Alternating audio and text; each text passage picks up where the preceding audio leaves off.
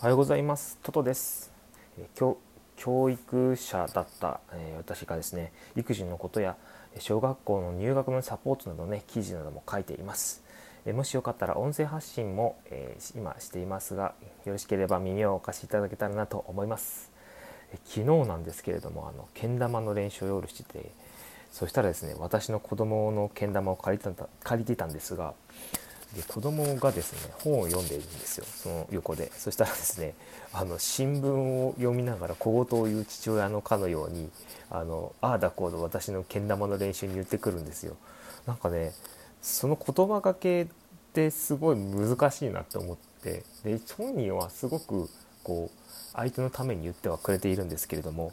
なんかねあの突っかかる感じがするんですよこっちからしたら。あまあ私の精神状態が家事とかをやった後だからね悪かったっていうのはあるかもしれないんですけれども。まあそういったことであの今回の、えー、お題なんですが今今回のお題は「その言葉がけでは成長は望めません。適切な言葉がけもご紹介」ということで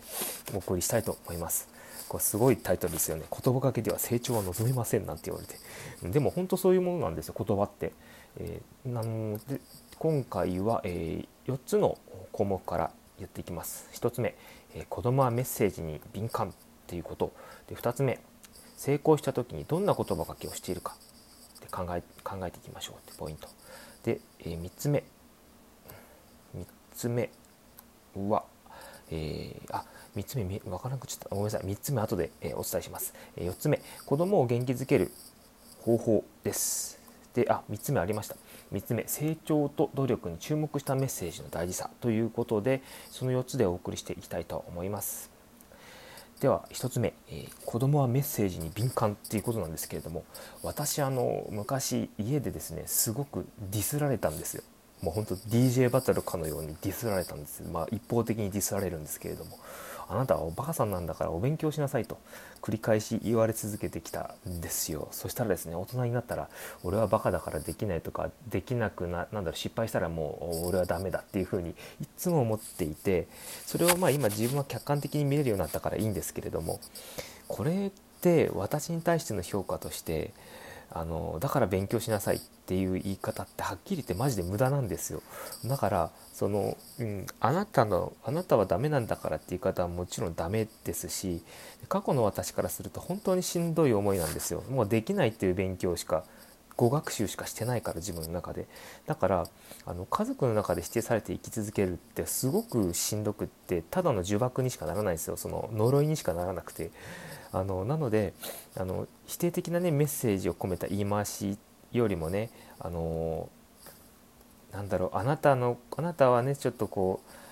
成長が楽しみあなたの成長楽しみだよで頑張ってもね何でも挑戦したらいいんじゃないっていう風なメッセージを常にこう送ってもらえたらおそらく私みたいな素直な人間はめちゃくちゃ頑張れたんじゃないかなっていう風に思いますなのでねあのあのお家の方で、まあ、こんな方がいらっしゃったんですけれども高圧的な態度でねあの子供に接してって子供はすごいお家の方の顔色をこうチラチラ見ながらねなんかやっていると。でお家の人に怒られるんじゃないかっていう判断で動いているってその姿ってすごく私ちょっとなんか辛いなと思ったんですよね。なのであの言葉かけの方法っていうのはねちょっと注意していかないとメッセージを敏感に受け取ってしまうのでね子供はちょっと、うん、子供ほどかなり敏感です。大人でもそうなんですけれど。で2つ目成功した時にどんな言葉が起用しているかっていうのを考えていきましょう。で次の言葉に潜むメッセージをちょっと考えてみてください。そんなに早く覚えられたなんて頭がいいね。あなたの絵芸術家みたいだねあなたはすごい勉強しなくても100点が取れるんだからうんこれどうですか？実はこのメッセージ注意深く考えてもらいたいところなんですよ。1つ目の早く覚えられてっていうところは早く覚えられなければ頭が悪いよっていうことを学習させてしまいます。で2つ目芸術家みたいだねってところなんですけれども素晴らしいものを描かなければ絵が認められないっていう学習をしてしまいます。で3つ目あなたはすごい100点を取れたんだから勉強しなくてもできたんだからってなんだけどこれは勉強しないで認められた方がいいんじゃないかなっていうふうにちょっと思ってしまったりします。うん、これあのマインドセットの成功心理学の研究っていう本からの抜粋なんですけれどもでですねあのある心理学の研究では数百人の子どもたちを対象に頭の良さを褒めると学習意欲が低下しひいては成績も低下したっていうそんな研究があるそうです。これえーって思いますよね。なかなかおなんかすごいことですよねこれ。でここから言えることは成功した点のみに言葉がけをするっていうのは非常に危険だということです。だったらどんな言葉がけをしたらいいんだろうってちょっと私も悩ましいなと思って。でですねあの3つ目の努力と成長に注目したメッセージの大事さっていうところにつながります。で子供が何かあった時に褒めてはいけないということなんでしょうかっていうふうにちょっと不安になると思うんですが私はあの褒め方がダメだっていうふうに感じています。知能とかその頭の良さっていうことを褒めてしまうと子供はねその結果が出ないと褒めてくれないんだとか頭が良くないとダメなんだって思ってしまうんですよ。だからあのこういう感じがいいんじゃないかなっていうのがいくつかあって例えば「今日はね長い時間勉強できたねすごいじゃん」って言ったりとかその作業あ作文の内容に工夫が見られるね作家さんのようだねとかピアノを弾いてくれたらピアノが心に響くように弾いてくれたねありがとうねっていう風に褒める時はね子供自身の特性じゃなくてね努力してねやってくれたことを褒めてあげる、まあ、その過程ですよね。過程を褒めてあげるということになるんですけども、うん、で一生懸命努力してこそ意味があるでそういう行為であるということを結果があったとしても、まあ、その一生懸命努力したっていうポイントを褒めてあげるということですよね。で失敗してもねそしたら繰り返しチャレンジしようとかあの頑張ることに意味があるんだっていうふうに心の中にメッセージが、ね、残りますんでねさまざまな子どもたちに出会ったんですけれどもあの失敗したとかできないとか思っている子たちがすごく多いなと思います。例えばいきなりななんか絵描かせたらすごく困惑してできないとかうわ1個間違えたらダメだとかそんな風に思ってしまうんですよね。それはしなやかな心を養ってあげる必要があるなっていう風に私は感じて心理学の研究者の方と全く一緒でその数百人のね子どもたちからねすごく学びました私もそこで失敗した感とかできない感を感じさせにくくするにはやっぱり大人の方のメッセージがねとても重要だということですではどうやったら子どもたちを再び元気づけられるんでしょうかね。ということで4つ目の子どもを元気づける方法についてです。テストや何かの発表がある時にあの頑張っている子どもたちにどのようなことをねしてあげればいいんでしょうかね。あの頭いいからとか才能があるからといって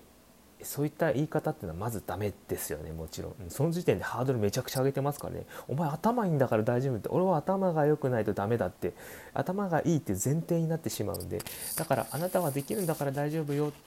じゃなくてその子はそれだと元気に全くなりません。むしろ頭ができる自分じゃなきゃダメだと思っちゃうよりもならばこれまで頑張ってきた姿はずっと見てきたよ。コツコツ努力を続けているのがあの素晴らしかったねとかそのこんな感じに結果を問わないでこう勇気を与えることができますあ頑張ればいいんだな頑張ってそのベストを尽くすってことが大事なんだなっていうメッセージを心の中に宿すことができるのでなのでその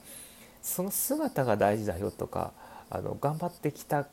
過程があるからあなたはきっとここでも頑張れるはずだよっていうのをこう暗に与えるメッセージがすごく大事ということになります。で行動はねあの言葉で変わっていきます。なのでね私もそんな力をねこう子供から引き出せるようにできたらなっていうふうにいつも思っています。育児しながらあの自分の子供となるとなかなか素直に言えない部分もあるので そこはねちょっと自分でも勉強しながらいろいろやってきてはいるんですけれどももしねあの我が子に言葉がけがね難しいどういうふうに声かけたらいいんだろうっていうふうに悩まれている方がいらっしゃいましたら Twitter からでもいいですし今回のあの音声配信の中にあのメッセージを私に送ってくださるのも良いですしどんな形でも私お答えしたいなというふうに思っていますのであのもしよかったらご連絡お待ちしております。でこの話がいいなと思ったらフォローなどしていただけたりあのいいねをしていただけたらものすごい喜びます。これ結構毎日やっていくっていうのはなかなかしんどいものでしてあの少しでも応援という形でこうハートをねピッと押すだけとかいいねとかフォローとかねそんなんやってもらえたら本当に頑張れます。あのなんかね、うん、一人でやっている感がすごいからこう反応があるとやっぱり嬉しいんですよね。やっぱりあれじゃないですか。道で歩いてても挨拶してもらうとすごく嬉しいですよね。それと同じような感じなのであのもしあのこの活動を応援していただけるというのであればよろしくお願いいたします。それでは皆さん火曜日です。火曜日ですよ。2日経ちました。2日も経ったんです。あなたたちはよく頑張っています。っていう風にね言葉かけをしてあげたらいいなっていうちょっとイメージも込めてメッセージも込めて私は今言葉にしていました。どうでしょうか。それでは皆さん良い一日を。いってらっしゃい。